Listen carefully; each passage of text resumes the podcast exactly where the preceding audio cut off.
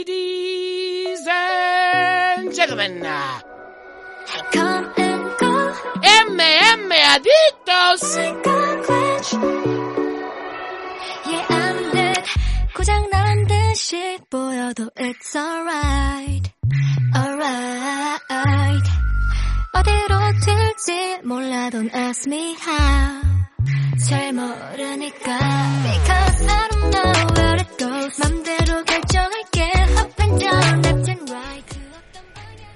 Muy buenas a todos, bienvenidos a una edición nueva de MM Adictos en formato esencial para rememorar, repasar lo que ocurrió el pasado fin de semana, hace cuestión de dos días, en el evento de UFC en Londres, que tuvo como main event ese enfrentamiento entre Tom Aspinall y Carty Blades, digamos main event por llamarlo de alguna manera. Ahora comentaremos qué es lo que pasó.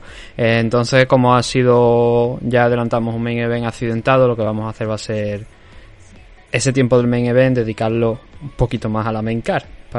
Porque como ya sabéis, es una versión más reducida, pero aprovechando que no hay main event, entre comillas, vamos a dedicarle unos cuantos minutos más a la parte de la main car en general, al resto de combates quiero decir.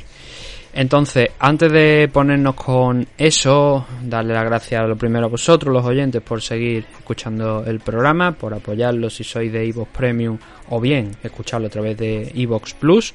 Preguntaron el otro día en un comentario, parece que ha habido algún problema con el tema de, de las suscripciones a Evox Premium, como que la página no funciona o algo. Yo ahí no puedo hacer nada. O sea, yo eso no es responsabilidad mía cuando la página no funciona. Lo único que podéis hacer es em, preguntar en el perfil de soporte que tienen en Twitter, si tenéis redes sociales, si tenéis Twitter, preguntar ahí. El perfil es ivox, i v o o x guion bajo soporte. Si no recuerdo mal es ese, no lo tengo ahora en pantalla. Pero cualquier duda que tengáis, preguntadlo ahí porque responden, bien sea por mensaje directo, bien sean por un tweet.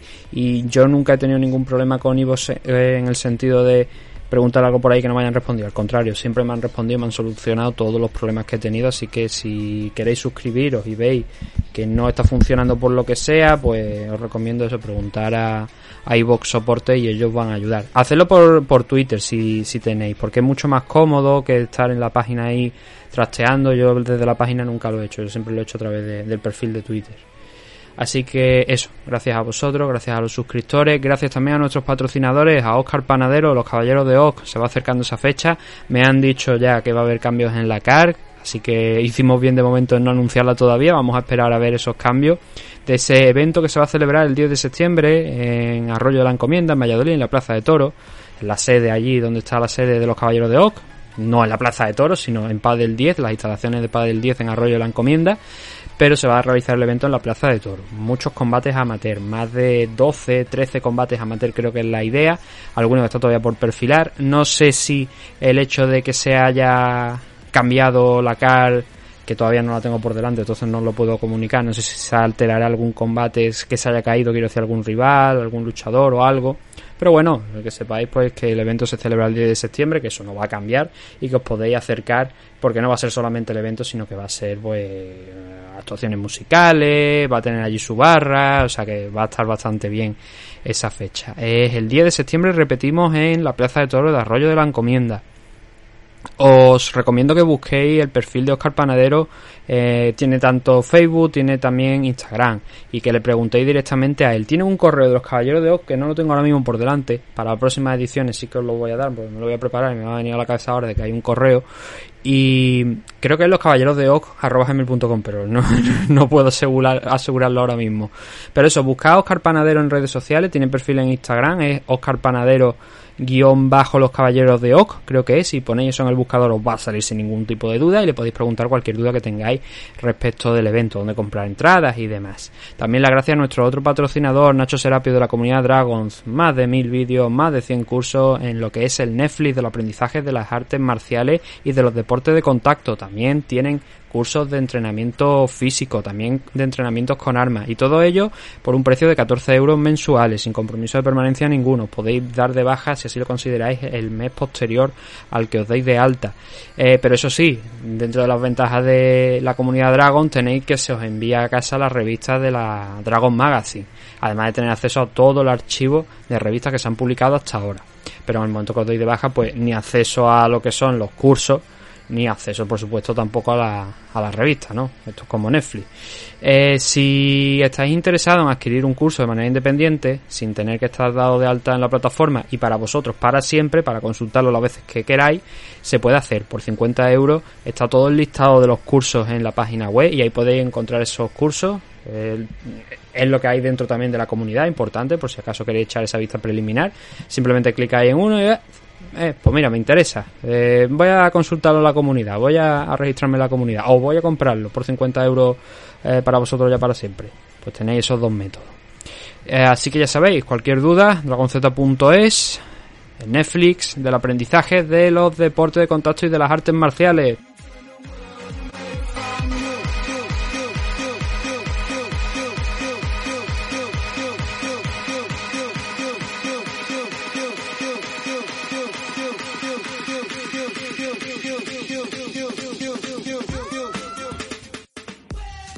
Vamos a empezar a hablar, por tanto, de lo que es esta card de UFC Londres, a modo resumido, rapidito, para que tengáis ahí la información más básica de lo que ocurrió este pasado fin de semana y algunos detalles que también, por otra parte, como han ido saliendo en la última hora, no aparecieron en el programa de ayer de Evo Premium, así que bueno, eso también que, que os lleváis, ¿no? Por aquí.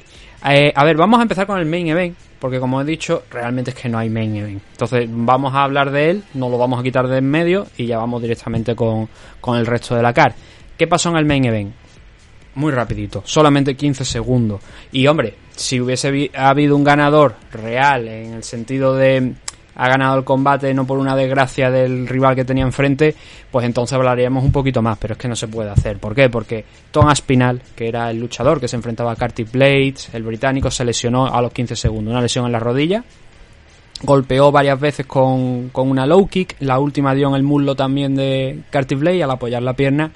Algo tuvo que saltar, la rodilla obviamente, pero no se sabe creo todavía eh, qué tipo de lesión tiene Tom Aspinal, pero lo que está claro es que la rodilla de Tom dijo adiós, la derecha. Y se tiró al suelo, obviamente claramente dolorido, y por tanto ahí acabó el combate. Y como digo, solamente 15 segundos, no hay más. 15 segundos del primer asalto. Carty Blade también se quedó un poco como diciendo, joder, ¿qué ha pasado? Eh, porque los dos tenían y querían hacer un buen combate. Y además era un combate súper importante para Tom Aspinal. Eh, no por pelear en casa ni nada de esto, sino sobre todo por el rival, ¿no? Cartier Blade, de haber ganado Tom Aspinal, Cartier Blade le habría abierto muy probablemente las puertas del título, siempre con permiso de todos los que están por delante, que hay rivales ahí interesantes. Está, por supuesto, Cyril Gané contra Taito Ibasa, vamos a verlo en París.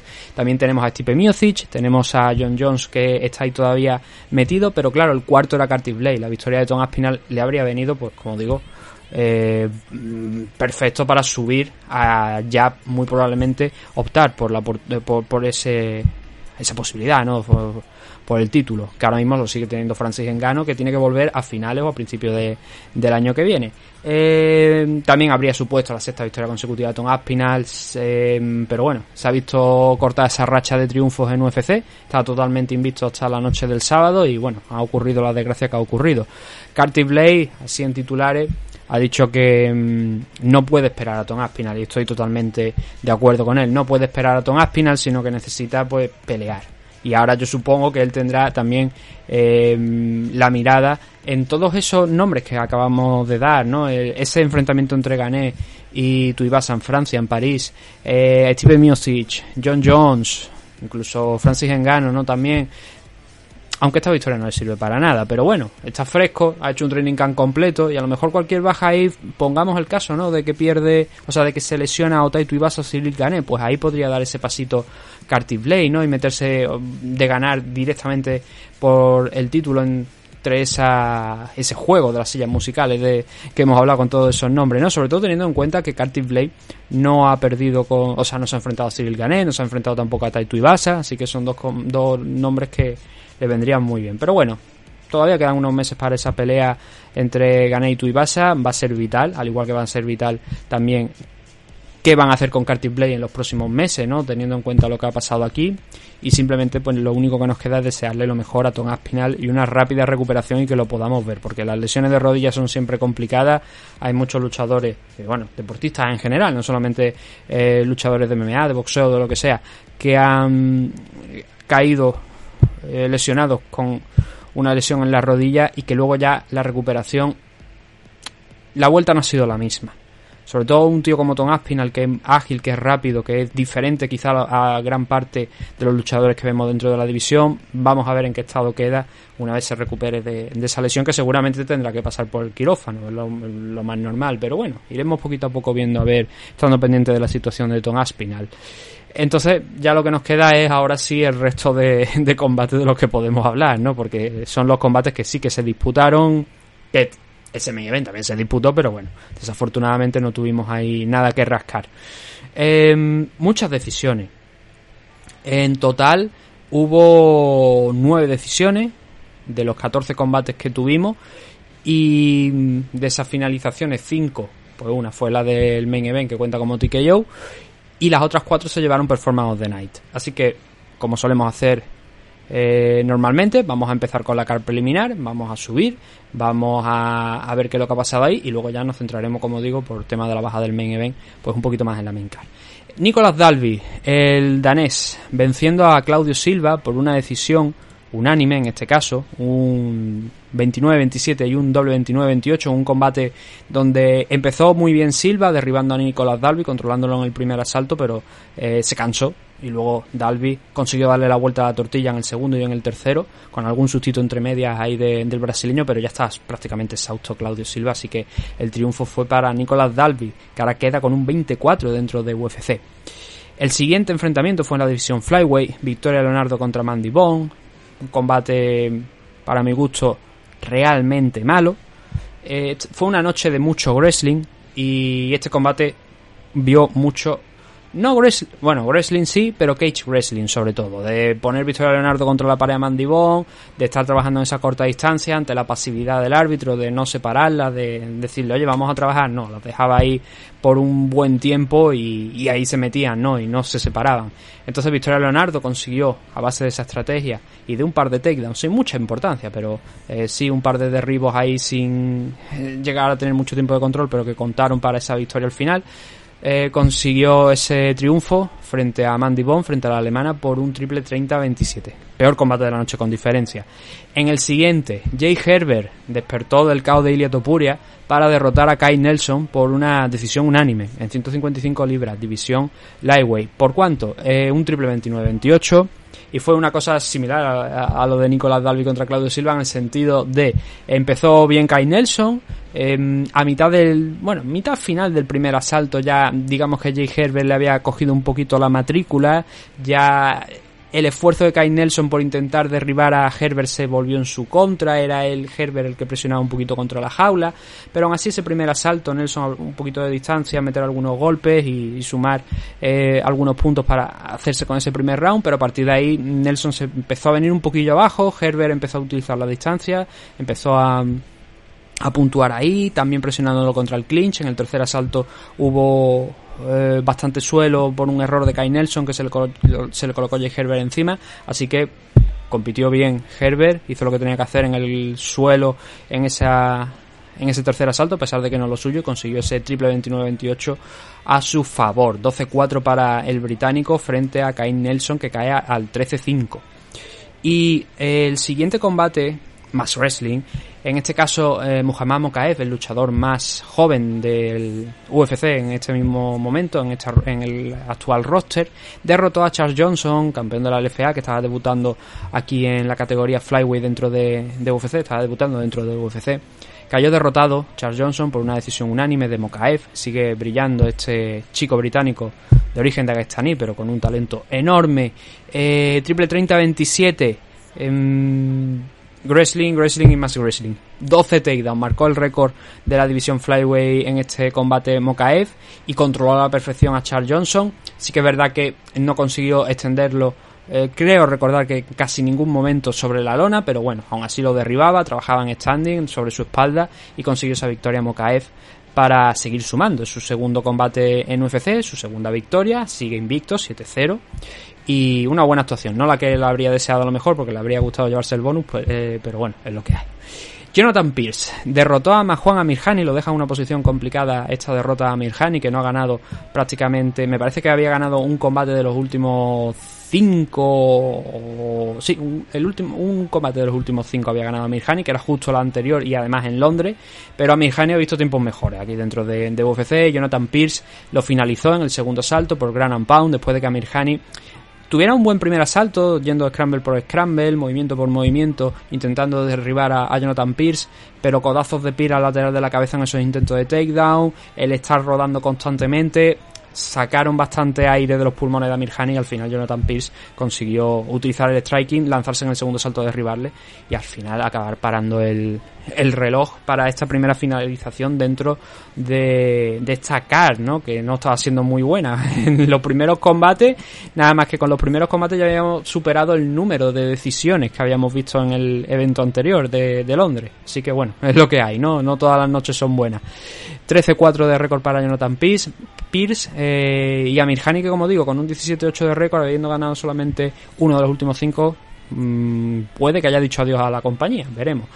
Nathaniel Wood debutando en 145 libras, hacía dos años, cerca de dos años que no peleaba Wood, y lo hizo aquí contra Charles Rosa, teniendo una magnífica actuación, consiguiendo una victoria por decisión, unánime también, un doble 30-26 y un 30-27 para Nathaniel Wood, que utilizó mucho la agilidad, la velocidad, también sobre todo la low kick, sacó a Charles Rosa prácticamente del combate en el primer asalto, aún así Charles Rosa un tío duro, casi le sorprende con una, con una guillotina en el primer asalto, al final del primer asalto, pero luego le costó mucho, ¿no? El, el trabajo de la, de la low kick de Wood se iba notando, le costaba, pegó un buen par de zarpazos Charles Rosa, podría haber eh, puesto en más problemas a Wood, quizá a lo mejor la actuación de Wood es buena, es muy buena, es un combate que controla, que, está muy bien en el striking, pero por ponerle un pero, yo creo que podría haber finalizado Charrosa si hubiese apretado un poquillo más, pero bueno, simplemente eso. Y que se relajó en determinado momento un pelín, solamente un pelín, no lo suficiente para darle el asalto a Charrosa, pero un pelín creo que sí se vino abajo Nathaniel Wood, quizás por exceso de confianza, pero vaya, que en, línea general es perfecto el, debut de, de Nathaniel Wood, que necesitaba eso,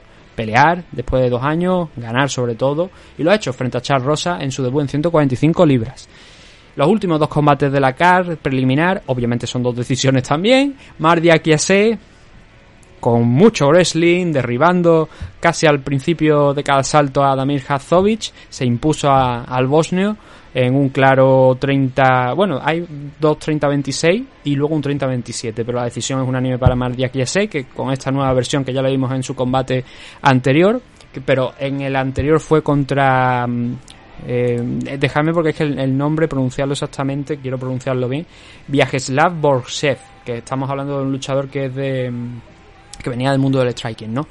y mm, utilizó esa estrategia de que que tenía mucho sentido contra él. Contra Damir Hazovic no le hemos visto tampoco a Hazovic ser el mejor luchador precisamente contra grapplers, así que bueno, eh, dos victorias consecutivas para Mardiak y Ase, las dos han venido gracias al wrestling.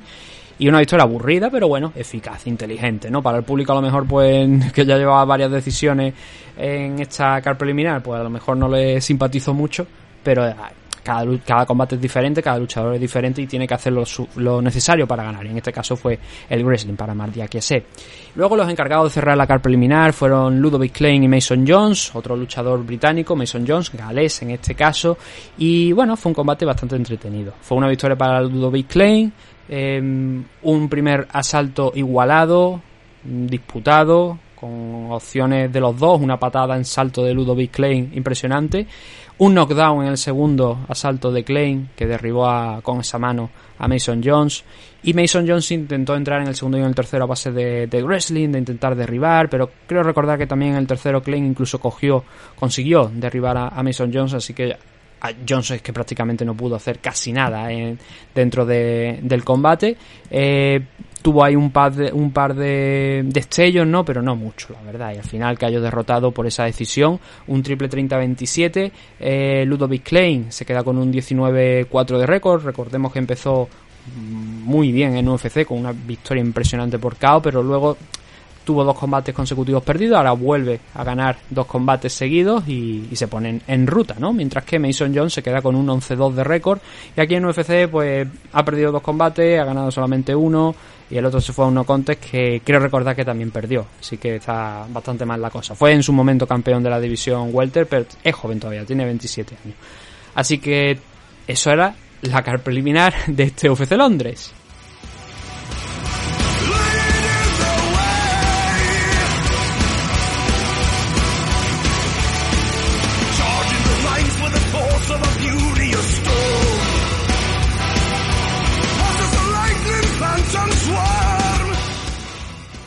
Y ahora nos vamos con la main car. Ya que hemos acabado con, con esto, vámonos con la main car. También muchas decisiones, ¿no? Pero más finalizaciones por fortuna aquí en esta main car.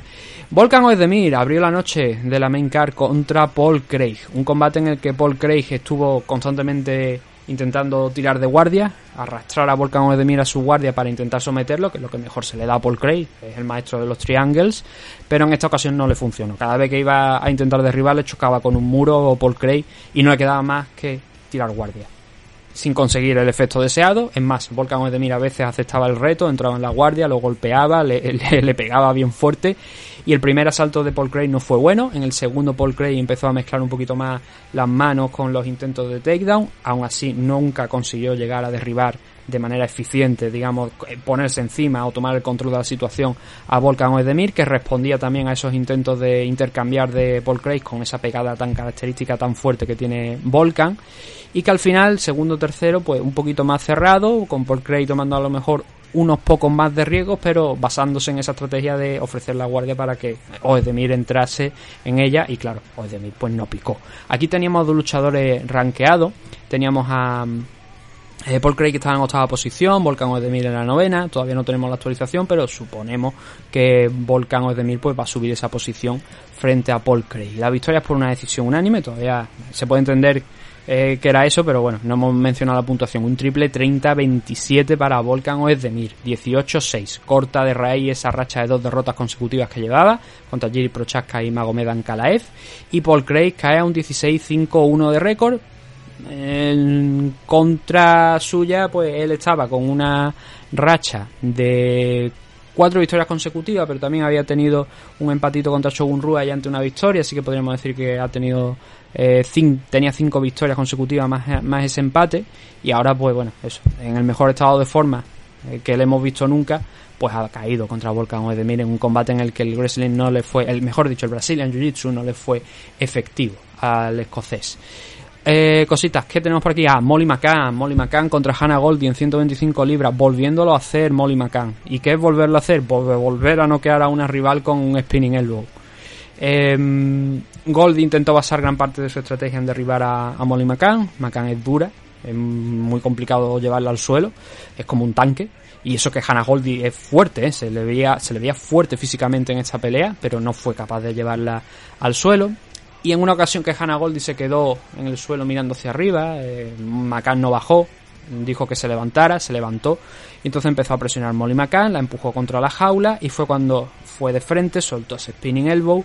Y hombre, no fue como en su última pelea contra Luana Carolina, ¿no? Que le pegó el codazo y la dejó totalmente seca, sino que tuvo que pegar ese codazo y luego una serie de golpes más para acabar noqueando, frenando la pelea por TKO pero lo que abrió la oportunidad de esa victoria fue gracias a ese codazo, a ese spinning elbow que pegó Molly McCann por segundo combate consecutivo para abrir esa posibilidad ¿no? del KO sobre Hannah Goldie. Estoy interesado en ver si Molly McCann va a entrar dentro de los rankings, lo veo complicado.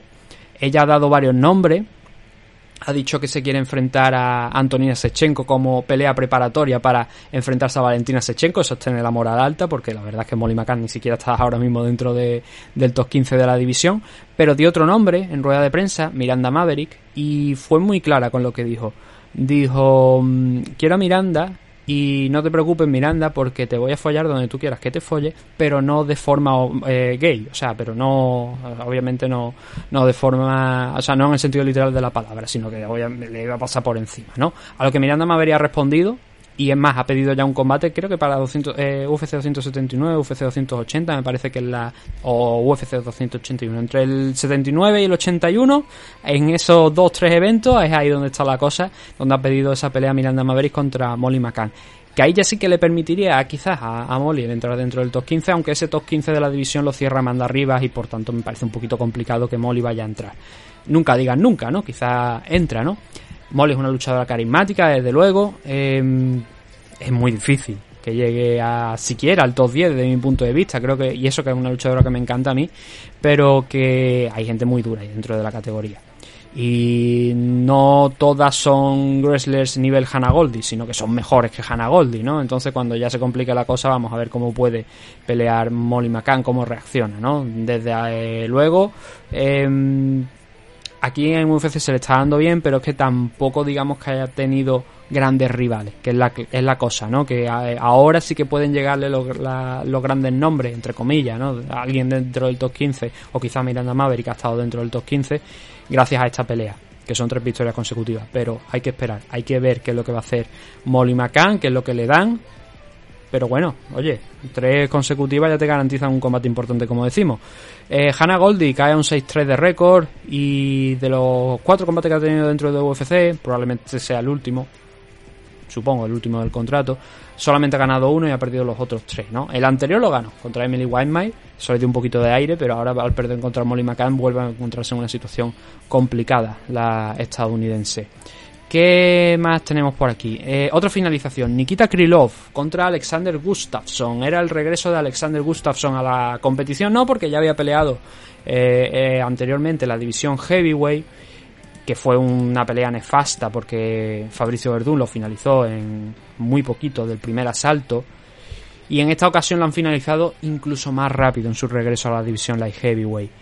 Eh, Gustafsson fue noqueado por el undécimo dentro de los rankings de la división Light Heavyweight, por Nikita Krylov, de un puñetazo con la izquierda, cuando Krylov eh, lanzó una patada con la derecha, la agarró Gustafsson y entonces golpeó con la izquierda a Krylov cuando todavía estaba la pierna elevada para noquear al luchador sueco. Minutos antes, aunque la pelea no duró mucho, duró un minuto, bueno, he dicho minutos antes, segundos antes más bien, porque la pelea duró un minuto siete segundos tiempo oficial. Segundos antes, casi al principio del combate, ya había conectado una mano con la contraria, con la derecha, y ya lo había mandado a la lona a, Gustafsson, pero en ese momento no pudo finalizarle, ni siquiera cuando regresaron a standing con presión, y tuvo que esperar unos segundos más hasta que consiguió conectar esa izquierda. Es preocupante que, como bien ha dicho Daniel Cormier, Gustafsson antiguamente hablo de hace unos años, antes de retirarse, entre comillas, porque luego volvió contra Fabricio Verdún, esos golpes que recibió de Nikita Krylov muy probablemente los hubiese resistido, porque ha peleado contra los mejores de la categoría. Sin embargo, en esta ocasión no lo consiguió. Y para mí creo que es preocupante, porque eh, Gustafsson ha tenido que lidiar con lesiones, eso sabe todo el mundo. Y que su estado de forma, pues obviamente ya no es el que era. Antiguamente había sido, y sin duda, es uno de los mejores luchadores que ha pasado por la división Light Heavyweight que no ha ganado el cinturón. Probablemente si John Jones no hubiese estado ahí, Gustafsson habría sido campeón de la categoría. Casi sin ninguna duda, ¿no? Luego tuvo esa oportunidad también contra Daniel Cormier, que también perdió, pero bueno, ya no era lo mismo, ¿no? Ya las cosas ya habían. empezaban a torcer un poquito. Todavía estaba su prime, pero creo que ese prime ha pasado. Y coincido con Jimmy Manua, que ha dicho recientemente que no los luchadores y nosotros no debemos eh, decirle a un profesional cuándo debe retirarse. Ya, pero lo decimos también desde el respeto y desde el cariño que le tenemos a gente como Gustafsson, luchadores que nunca han dado problemas, que siempre han estado dando buenos combates, pero que ya no están para estos trotes, o que da la sensación de que no están para estos trotes. Entonces, si, como también han comentado algunas personas, algunos luchadores, si está bien económicamente, si no tiene problemas de ningún tipo económico, no veo por qué tiene la necesidad de exponerse a que le noqueen y a que le vuelvan a hacer daño. Habrá que ver si tiene un tercer combate dentro de este regreso. Pero yo creo que es suficiente. Repito, si está bien económicamente. Porque no quiero que le hagan daño. Porque Gustafsson es un luchador que, ya digo, mm, probablemente sería campeón de no ser por John Jones. Y creo que ha hecho muchísimo no solamente por eh, no solamente en general en su carrera, sino también por las MMA a nivel europeo. Gracias a él, pues se realizó allí un evento también en Suecia, que luego, si mal no recuerdo, no pudo ni siquiera estar él en el main event, que entró su compañero de equipo, Latifi, creo que fue, me parece, porque él se lesionó justo en los días antes de- del combate. Y creo que fue en aquella fecha donde inauguraron, me parece que fue la IMAF también, que creo que fue Tito Ortiz allí a... Os cuento esta historia de lo de Tito Ortiz, lo de la IMAF y tal, porque en aquel entonces habíamos conseguido, bueno, nosotros teníamos contacto con la agencia de representación de UFC aquí en España, era la que le llevaba los temas y tal, y conseguimos una entrevista con Tito Ortiz. Pero en el momento de hacerla, Tito Ortiz cambió de horarios, cambió de programación, de que lo que tenía que, las cosas que tenía que hacer allí en actos promocionales y tal y cual, y no se le pudo hacer esa entrevista a Tito Ortiz. Pero creo que fue aquel, aquella fecha, coincidió me parece con el primer evento de Suecia. Entonces, en resumen, yo creo que Gustafsson ha hecho todo lo que tenía que hacer ya y si él puede retirarse a gusto y no va a tener problemas económicos y puede seguir dedicándose a algo que esté relacionado con las MMA, entrenando en el All Star, siendo esquina de luchadores y tal, si así lo desea, yo creo que sería lo ideal. Pero repito también las palabras de Jimmy Manuwa, nosotros no debemos decidirlo. Aunque hay veces que en la esquina, en la familia del luchador que tiene que decir, vamos a parar. Porque los luchadores muchas veces no saben parar. Y hay alguien que tiene que tirar la toalla por él, porque si no, pueden pasar cosas malas. Y Gustafsson contra Anthony Smith se llevó una auténtica paliza. Eh, entonces no quiero verle otra vez nuevamente pasar por eso. En este caso lo han desconectado, pero no quiero volver nuevamente a ver a Alexander Gustafsson pasar por eso. Nikita Krylov, esta victoria, pues no sé si le servirá para algo, porque por delante tiene, aparte de los anteriormente mencionados, Paul Craig, Volkan Oedemir, eh, tiene a Yamaha Hill. Y Yamaha Hill tiene una pelea dentro de poco, me parece que dentro de dos semanas creo que es contra Tiago Santos o contra Anthony Smith. No, no, contra Tiago Santos. La de Anthony Smith contra Ankalaev. Además, me parece que es esta semana en UFC 277, creo. Eh, así que mm, creo que no le sirve para mucho, pero bueno, puede decir, he ganado a uno de los mejores de la categoría en su momento. Eso siempre lo va a poder decir Krylov. Que se queda con un 28-9 de récord, que venía con dos derrotas consecutivas contra Ankalaev y también contra Paul Craig. Y ahora se pone en positivo y Alexander Gustafsson, pues eso, no gana un combate de 2017, retiro mediante y son cuatro derrotas consecutivas para, para el sueco. ¿Qué pensáis vosotros? ¿Se debería retirar a Alexander Gustafsson? ¿Deberíamos darle una nueva oportunidad? ¿Deberíamos ver cómo puede hacer, cómo puede desenvolverse contra un rival de menos entidad, fuera del ranking quizá? ¿Qué, qué haríais vosotros con Alexander Gustafsson?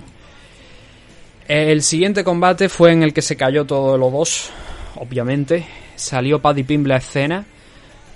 Esa entrada magnífica con todos los dos cantando Paddy o Paddy de Buddy.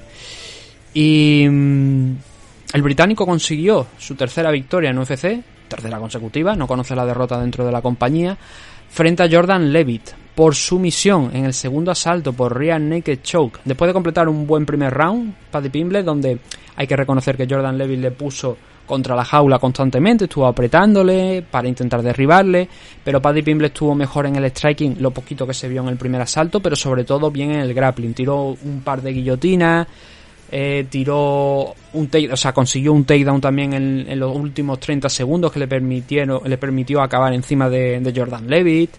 Eh, se puede entender, por tanto, que el daño y el grappling efectivo fue por parte de Paddy Pimblet, a pesar de que Jordan Levy estuvo presionándole gran parte del asalto contra la jaula.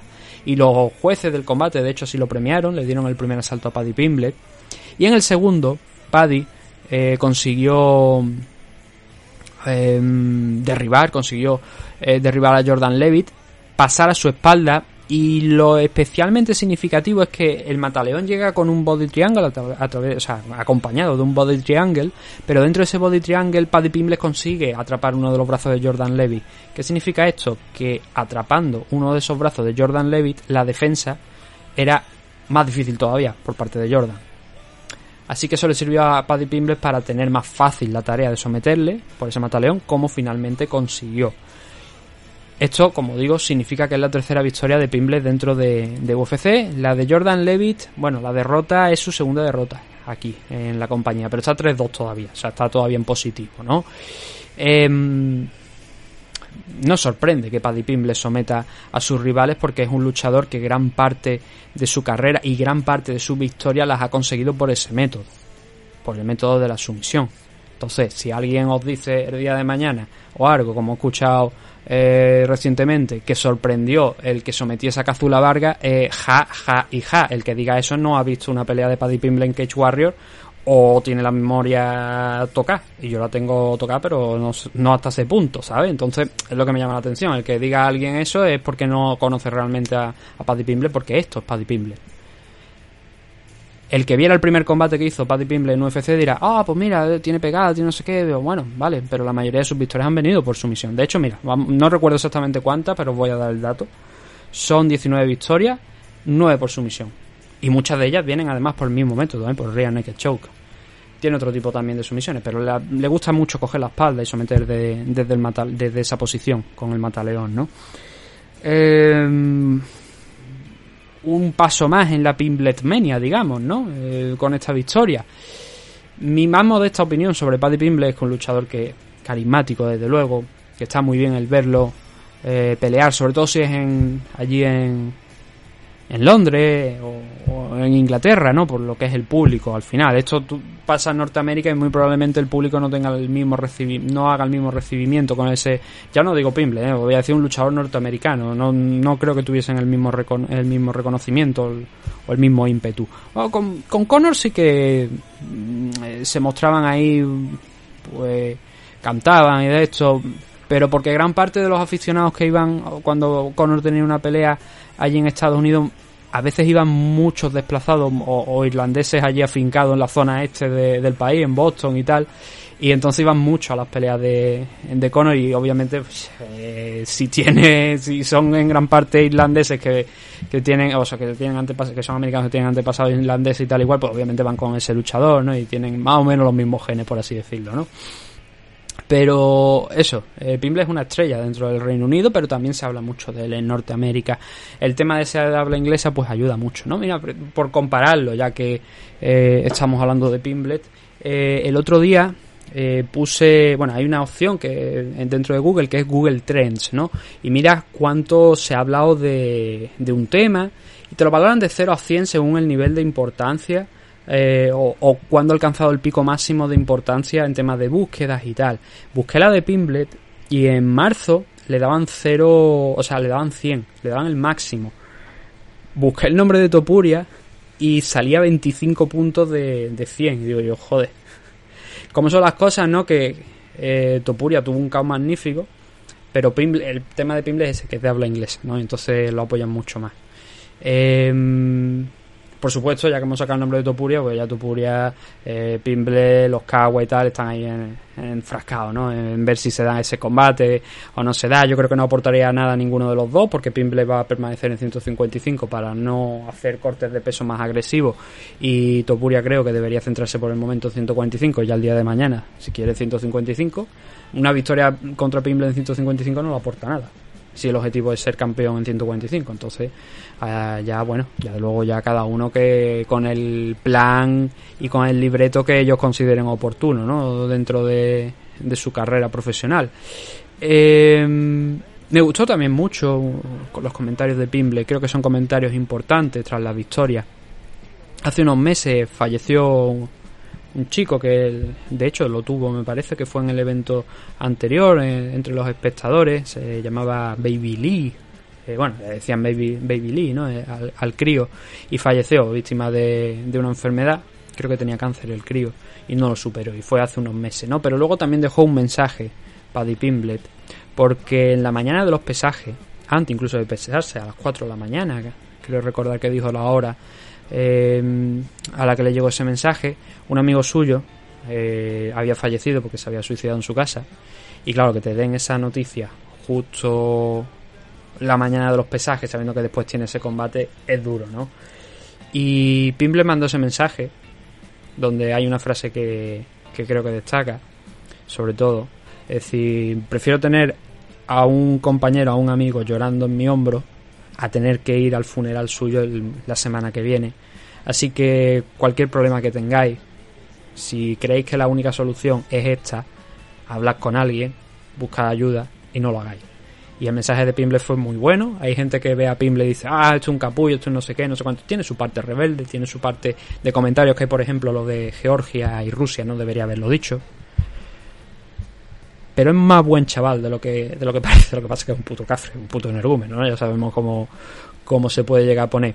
El bailecito, por ejemplo, el T-Bag que hizo frente a, a Jordan Levy, que Jordan, pues pobre, se lo tomó también un poquito a cachondeo diciendo, esto es lo que dijiste que iba a hacer. El otro día también salió cuando se pesó y, y le dijo, para los que están riéndose de mí, me están diciendo que, que estoy gordo, se bajó una parte del pantalón y le pone, Ale, ahí tenéis el culo, y se dio una palmada y se fue para eso. Pero bueno, ya digo, es un luchador que creo que no va a llegar al top 10 de la división, Paddy Pimble. Eh, ojalá me equivoque porque eso significaría más espectáculo, pero mm, no le acabo yo de ver eh, como un top 10 de la división. Top 15 incluso veremos, pero hay auténticos cocos y la división lightweight muy complicada y para ser eh, campeón ahí no, pero para entrar dentro del top 5, o sea, lo que quiero decir que entrar dentro del top 10, top 5 cuesta ya muchísimo, imaginaos ser campeón, ¿no? Pero bueno, Pimbles tiene 27 años, eh, está bastante más centrado, si habéis visto los blogs o ya habéis visto las últimas entrevistas, está bastante más centrado en su carrera, él mismo admitía en, en uno de los uh, blogs que publicó que cuando era más joven el tipo pues llegaba incluso hasta oliendo alcohol eh, al gimnasio, eso fue de la época de Cage Warrior, pero que ahora estaba mucho más centrado. Así que vamos a ver hasta dónde puede llegar Paddy Pimblet.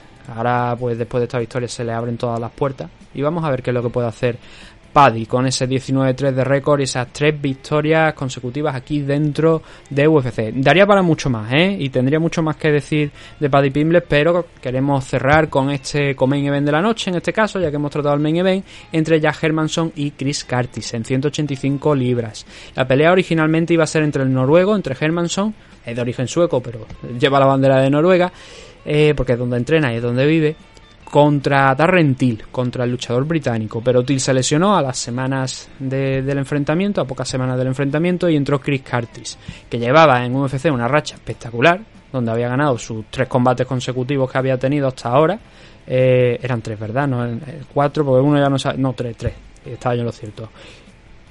Y todo en cuestión de ocho meses, no más. El último fue precisamente el mes pasado, así que no ha tenido un training camp muy amplio, muy eh, donde haya podido aprender mucho, donde haya podido preparar mucho esta pelea contra Jack Hermanson.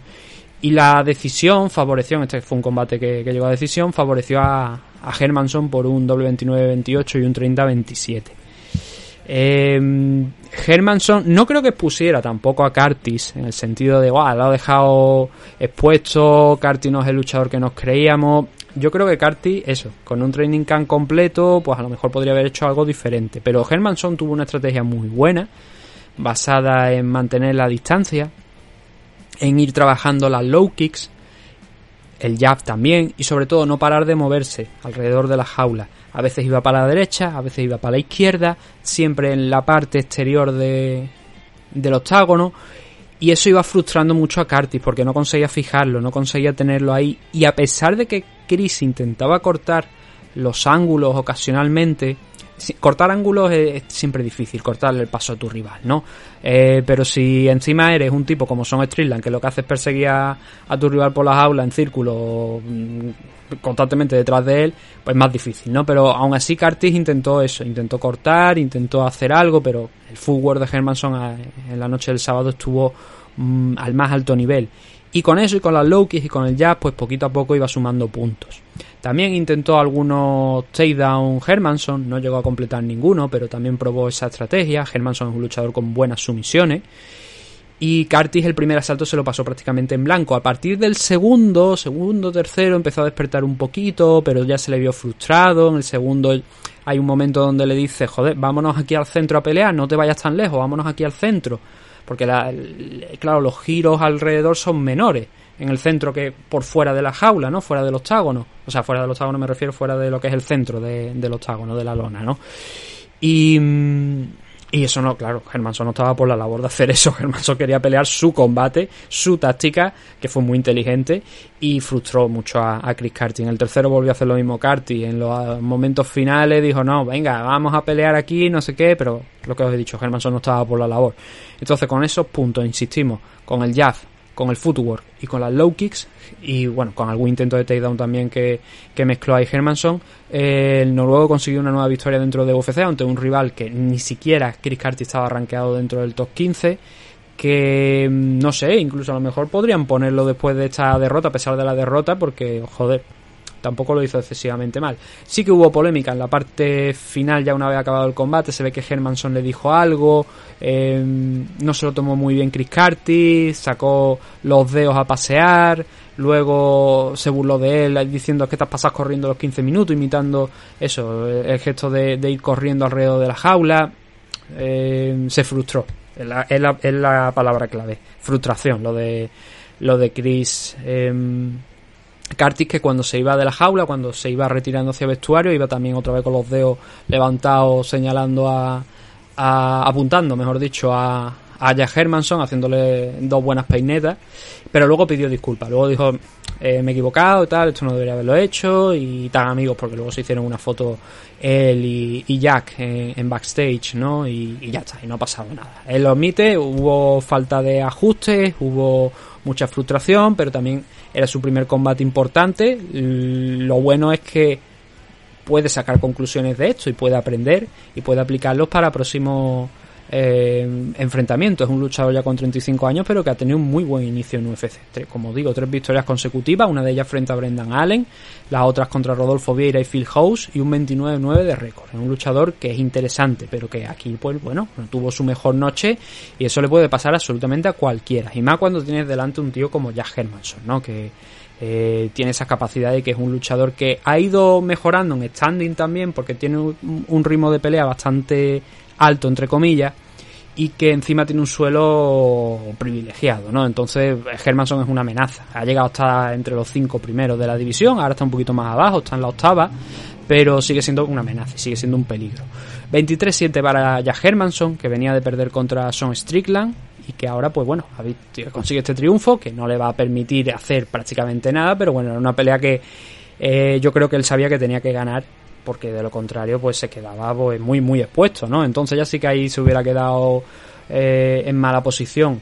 Eh, no con la amenaza de cortarle, obviamente, pero claro, si peleas contra Chris Curtis, que no ha tenido un training camp completo, que no está ni siquiera rankeado y pierde, eso te deja tocado, quieras que no, ¿no? Pero no, no fue la noche en la que vimos a un Jack Hermanson derrotado, sino al contrario, ganador, triunfando. Incumplió la, una de las normas de Charles Sonnen, que es eh, pedir disculpas a la afición por la pelea, pedir disculpas a Chris Carty por lo que le había dicho. Nunca pida disculpas si ganas la, la pelea. Mm, esa es una de las lecciones de, de Charles Sonnen. Nunca lo hagas porque te hace parecer débil. Y lo incumplió Jack Hermanson. Pero bueno, eh, fue una noche un poquillo extraña ya digo, muchas decisiones, nueve decisiones en total y poquita finalización y luego ese main event pues que no fue un main event no main event porque duró solamente 15 segundos con la lesión de, de Tom Aspinal como hemos comentado al principio del programa. Los cuatro luchadores que se llevaron el Performance of the Night no hubo Fight of the Night pero se repartieron cuatro Performance of the Night los cuatro que finalizaron esto quiere decir Jonathan Pierce Molly McCann Nikita Krylov y Paddy Pimblet y ya lo siguiente es UFC 277. Se celebra esta semana. Eso quiere decir que tendremos previa del evento. Eh, esta vez sí que lo vamos a tener, eh, aunque sea por, por, lo menos de la main card. Y mm, se van a enfrentar Juliana Peña y Amanda Nunes en el main event. Pero también tenemos un interesante combate por el cinturón de plástico de la división Flyweight, cinturón de plástico para el que no conozca esto, que lo hemos utilizado muchas veces en el programa, hablamos del interim, ¿vale? Cinturón interim. Le decimos de plástico porque es que en este caso es que tampoco tiene peso ninguno y especialmente en este caso es que no lo tiene, porque Figueiredo es verdad que tiene una lesión, pero Figueiredo no está fuera de circulación por un excesivo tiempo como para poner un cinturón interino, pero bueno, Brando Moreno contra Kai Cara France va a ser esa pelea por el cinturón interino de las 125 libras y Juliana Peña contra Amanda Nunes en el main event. Además de Rick Luis contra Sergei Pavlovich, Alessandre Pantoja contra Alex Pérez y completando la main card Magomed Ankalaev contra Anthony Smith, uno de los combates que hemos mencionado a lo largo de, de este programa de hoy. Tenemos participación latinoamericana, tenemos a Michael Morales, tenemos a Jocelyn Edwards, eh, tenemos luchadores brasileños también, tenemos a Rafa García también, al mexicano, y algunas cositas más que ya iremos comentando. No es la car preliminar más excitante del mundo, pero la main car sí que está apañada, al menos apañada. De esa Ankalaev contra Anthony Smith puede salir posiblemente un contender al cinturón. Es más, creo que Dana White dijo que de este combate salía el, contender. Luego cambian las cosas, pero iremos viendo, ¿vale? Así que lo vamos a dejar por hoy en este programa de Meme Adicto. Ya hemos llegado casi a los 50 minutos, así que yo creo que es suficiente. Y eso que no, ya digo, no había un main event, pero ese tiempo lo hemos utilizado para hablar de otros de los combates con un poquito más detalle. Cualquier pregunta, cualquier comentario, cualquier opinión lo podéis dejar ahí en la ventana de iVoox o mandarnos un tweet, un mensaje privado o un correo electrónico a mmadicto.gmail.com y nosotros lo leeremos en algún eh, programa de preguntas y comentarios. Lo dicho, muchas gracias a todos por habernos escuchado y nos vemos dentro de poco con más MM Adictos. Hasta pronto.